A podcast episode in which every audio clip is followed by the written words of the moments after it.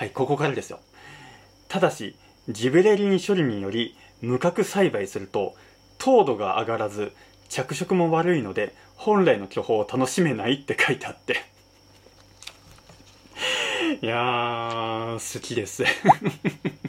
はい、こんにちは、ゆびです。今回ですね、苗木のカタログを読むときについ僕が意識しちゃう一つのことっていう内容でして、先日あの別のポッドキャスト、アグリのつぼみに出てる林さんからインスタの DM が届いたんですね。で、どんな内容かっていうと、苗木を選ぶ時の考え方ってありますって来たんですね。それに対して僕が、えっ、ー、と、返信したのが、まあ、こんな感じで、えー、耐寒性と果実の劣化具合は気になるかな。で、えっと、最後の方で、他の県で主力で栽培されているものも、えー、信頼性は上がるよねって返信しました。で、今、あの、苗木を植え付けようとするこの予定立てられる時期じゃないですか。で、まあ、落葉果樹なんですけれども、改めてこう、カタログ僕見てみたんですね。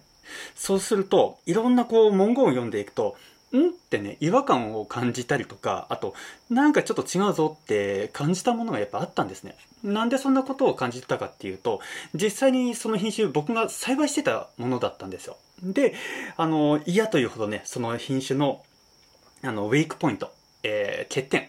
そこを、あの、そこをすんごいこう、悩まされたりとか、あの、苦しまされてきたんで、だけど、その苗木のカタログ、その品種の説明では、あれ？なんか僕が経験してきたことを全然書いてないぞだったりとかね。あの、なんかいいように書かれちゃってるなだったりとか、なんかそういう感じだったんですよ。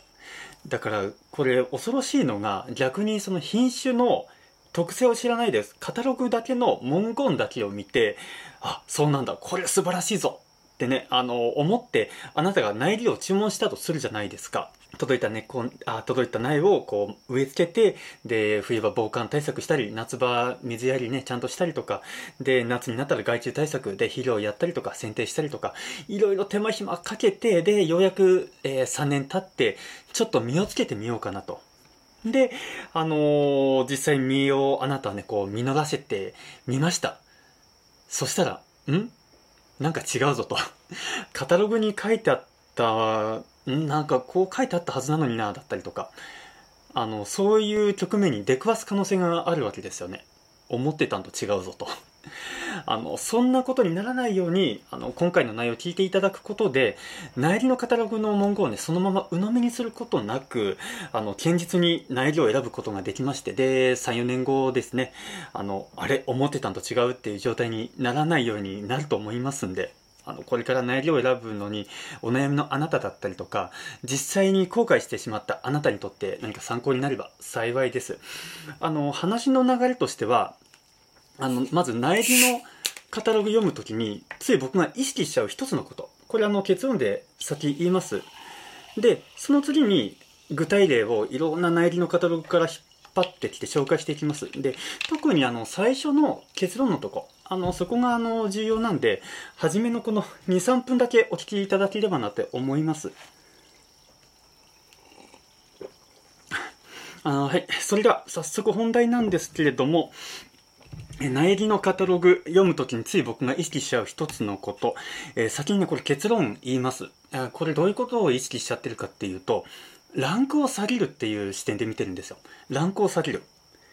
これいろんな表現のランクをね、下げまくってます。あの、厳しく見るっていう表現も合ってると思いますね。どうしてそう考えるかっていうと、やっぱ苗木屋さんは苗をね、売りたいわけですよね。だから、いいことを書かないといけないわけですよ。あ、これいい苗だな、買ってみようかなってならないわけですよね。でも、どうしてもこのネガティブポイントを書かなきゃいけなかったりだったりとか、あと、そもそもね、あのなんだろう、そういう欠点をね、書かなかったりとかね、そういったこともやっぱあります。で、あのー、やっぱいいこと、いいことは誇張表現されてて、よりよく表現されてて、で、悪いことは悪くないかのように表現されてたりとかするわけですよ。あの、これ、あの、別の例でお伝えすると、ワインのあの、ヌーボー、あの、新酒ですね。新酒解禁される時もやっぱそうですよね。あの、テレビ見てても、あの、今年のワインどうですか？みたいなね、あの、ソムリエさんがどうのこうのとかね、あの、インタビューされてますけど、あの、ワイナリーの数がね、日本一ある、ここ山梨県でも、もう少ししたら、え山梨ヌーボー、解禁っていうかね、出てきますけれども、絶対にネガティブな表現使わないんですよね。言っちゃったらもうその年のワイン売れないですもん。1年棒に振っちゃうから。だから、あの、実際はね、出来がちょっといまいちなんだよなって思いつつも、絶対そういう年ってあるじゃないですか。自然のものなんで。だけど、いいように言わないといけないんですよ。だから例えばどんな感じで言うかっていうと、今年もね、例年通りうまくできましたと。はい。この可もなく不可もなくっていうこの表現使います。例年通りよくできました。じゃあ今年も飲んでみようかしらってやっぱ思いますよね。あの、この文言聞くと。で、あの、ここで考えてもらいたいのが、出来が良ければもっと宣伝するわけですよ。あの、今年は雨が少なかったから、このブドウの、何、甘さがすんごい凝縮されてて、糖度もどれも高かったんで、実際ワインにしてこう発酵させてみたら、香りとね、あと飲み応え、ボディのところがさらにこう引き立って、あの、めったにないですよ、こんな年や、みたいなね。やっぱ表現するわけですよ。もう、あ、PR するわけですよね。だから、あの、一旦内裏の方に話戻りますと、内裏のカタログの文言もやっぱそういう風に書かれてます。よく見せようとしてるわけですよ。だから、そのまま鵜呑みにしてしまうと、もうね、あれ？ってなります。あれ？ああいう風に書いてあったのになってね、なりますんで。なので、えっ、ー、と、僕は全てのこの表現、えー、内裏の表現のランクを全部下げて読んでます。じゃあ具体的にはどういう風に読んでるの？っていうのが、これが次のチャプターなんですが、実際にね、これあの、カタログ見ながら、あの、ちょっと見ていきたいなと思います。あの、もしかしたらね、えっと、映んないですよね。多分、カタログ映んないように、YouTube と Spotify ご覧の方は、もしかしたら、モザイク入ってるかもしれないですけど、えっと、あ、机の下で読むか。えっとですね、まず例えば、とある苗屋さんのぶどう、えっと、富士みのりっていう大きい黒系のブドウがあります。この黒系のブドウ、えっと、すごい玉が張って、でかいんですよ。でかくなるんですよ。ただね、あの、ちょっと難点がありまして、どういう難点かっていうと、劣化しやすいんですよ。雨によるね、こう劣化かなりするんですよ。割りやすいです。雨じゃなくても湿度が高いっていうだけで結構劣化しちゃったりとか、まあこれはもしかしたら、あの、ジベとかね、そのタイミングによるかもしれないんですけれども、大きく玉張りさせちゃって劣化しやすくなっちゃうっていう可能性もあるんですが、あの、とあるナイアさんの、えー、表現は何て書いてるかっていうと、雨による劣化が少ないって書いてあるんですよ。ね、あれって思ったわけです。僕これ読んで。富士みのりめっちゃ劣化するのにな、割りやすいのになって思ったんですけど、あの、このナイアさんは、雨による劣化が少ない。劣化が少ないって表現してます。これあの、少ないっていう表現、あの、取っ払ってください。劣化します。あの、そういうふうにこう、あの、ランクを下げて、あの、読んでいきましょう。ましてやですね、えっと、どこだったかなどっかあったんですけど、あの、劣化が稀に発生する。劣化が稀に発生する、たまに発生するっていう表現があったら、これ確実に毎年発生するって思ってください。劣化に悩まされます、絶対に。やっぱこう、ブドウはね、結構この劣化だったり脱流だったりとか結構死活問題じゃないですか。なので、そこら辺ちょっと気をつけてください。で、その他にはですね、えっと、どれだったかな？こっちだったかな？えっと、えー、これ、スモモですかね。えっ、ー、と、スモモ、えっ、ー、と、エンジェルかな？サマーエンジェル。サマーエンジェルって山梨県のオリジナルの品種があって、すごい美味しいんですよ。あの、果汁がジュワッと出てきて、本当に美味しいんですけど、あのですね、この欠点は、あの、空洞がね、あの、ちょっとできやすいんですよ。あの、俗に言う角割れというか、あの、ちょっとね、空洞ができやすくて、で、それがちょっと欠点なんですよね。僕も、やっぱりね、たくさん、こうね、身をならせて、一気に摘化しちゃうと、それでね、あの、空洞化出しちゃうこともあるんですけれども、あの、このナイアさん、このサマーエンジェル、なんて書いてあるかっていうと、空洞化の発生は少ないって書いてあります。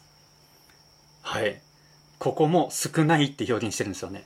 空洞化は少ないですよ。発生少ないですよって。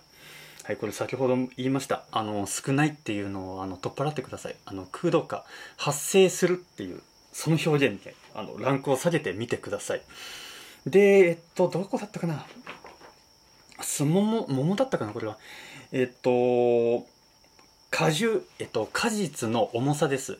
実の重さ、やっぱ、例えば桃だったりとか、えっと、1玉何百グラムになりますよってこうやっぱ誇張表現するわけですよね。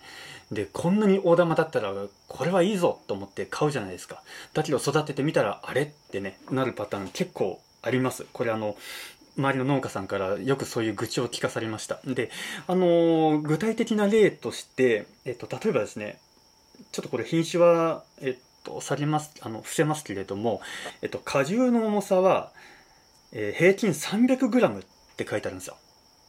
これ平均 300g いかないです。これは 240g ぐらいです。8掛けしてください。8掛け。300×0.8 して、えっと、240。平均大体 240g なんだなって、あの、考えてもらえると、あの、固く見積もれることができるかなって思います。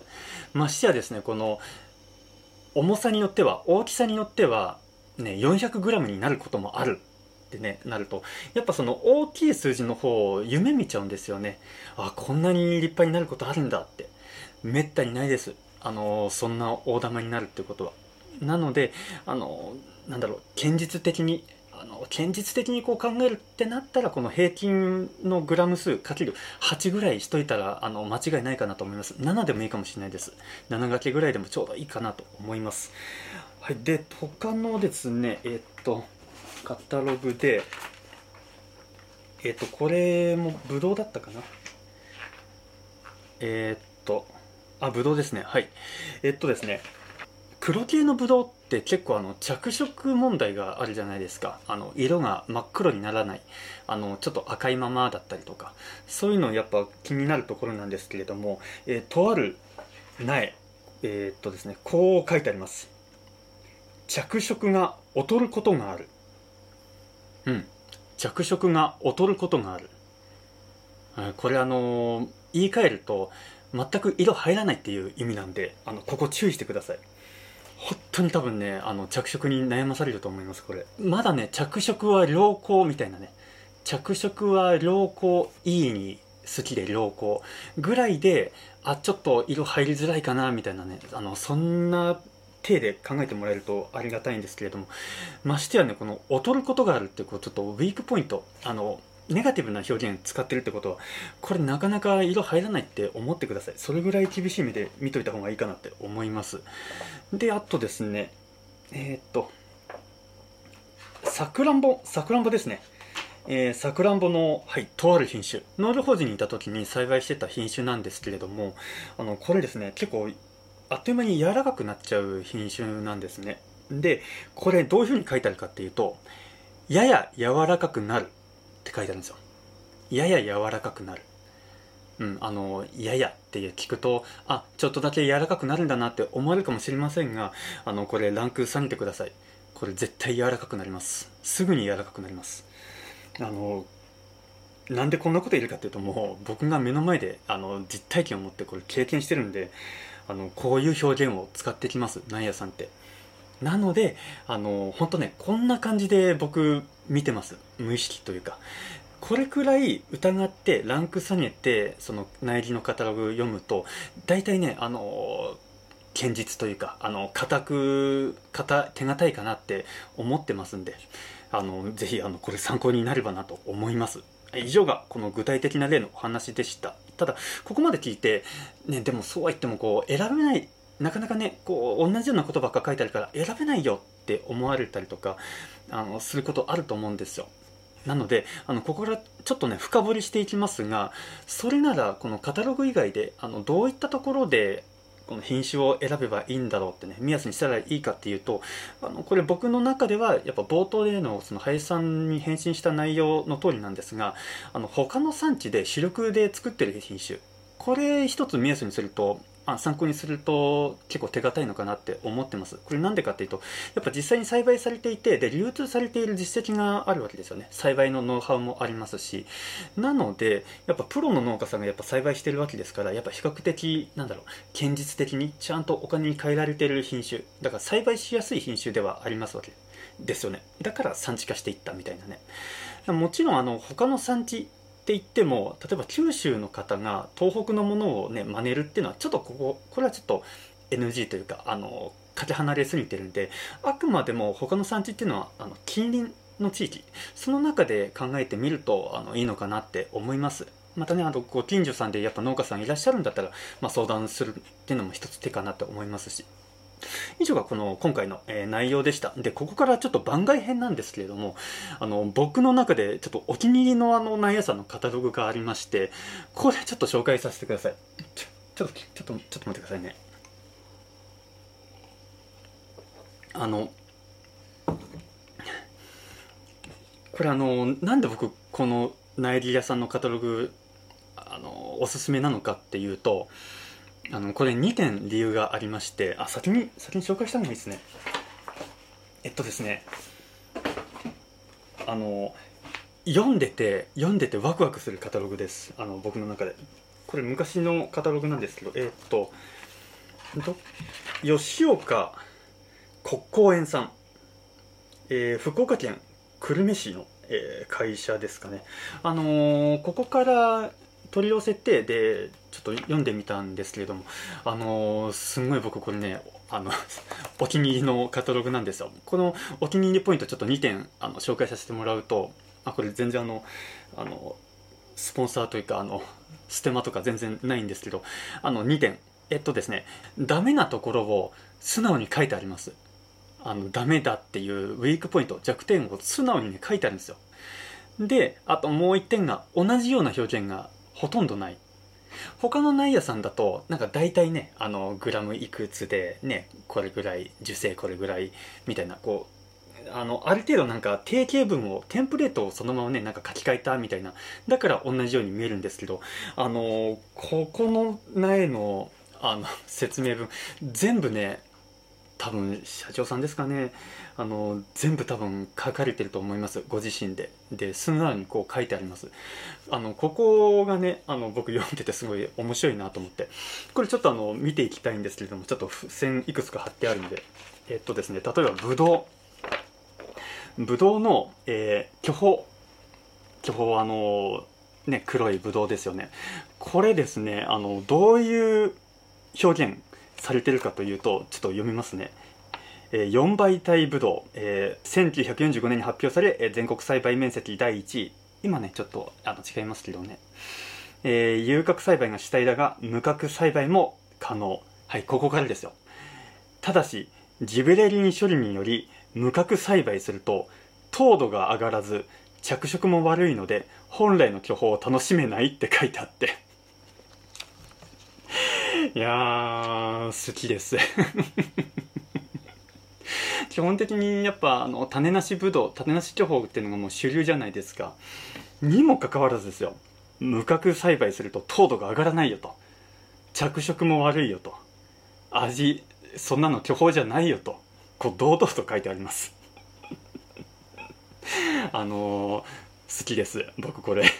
売りたいんだけれどもやっぱちゃんとねちょっと本来の巨峰っていうのはね種ありなんだよと。確かにね種ありの方が全然コクはねあのすごいありますしなんだろう例えて言うんだったらあの種なし巨峰って出汁のない味噌汁みたいなもんであの出汁があるからお味噌汁美味しいじゃないですか。出汁があるから美味しいっていう。そのあの種ありだとね本当にコクがあってこれ素人でも本当分かります。僕1年目の法人1年目の時に、えっと、種あり巨峰と種なし巨峰ね食べ比べてみたんですけどもう全然運転の差で本当美味しいんですよね種あり。はいあのこれを伝えたいんだなっていうのもすごい伝わってきました。であとそうですね長野パープルっていうね長野県のオリジナル品種なんですがここからですよ皮ごと食べられる品種として期待されるが西南団地でどこまで実力を発揮するかってね あの挑戦的ですねいいですねこれねはいであとピオネはい、ピオネ。あの、これもね、しっかり弱点書いてあります。えー、ジベレリン処理して無角にした本品種が人気を博している。また、開花期ジベ処理により、実止まりが良くなり、安定栽培を可能にした。日持ちも、あ、ごめんなさい。房持ちもいいので、長期にわたり収穫できる。はい、ここからです。現在も増殖されているが、着色不良が問題に。ちゃんとね、あの問題点書かれてます。ね、これ着色ちょっとしにくいよってね、あの、はっきり書いてあるんで。いやー、ね、とても親切ですよね。ほんとこれね。で、えー、一番下このマイハートっていうあの本当あのハート型になるようなハート型っていうんですかねこう一つの実がねブドウの実一つがこうプクってねこうハートみたいになるそういう品種があるんですけどあのこれもね面白いんですよ。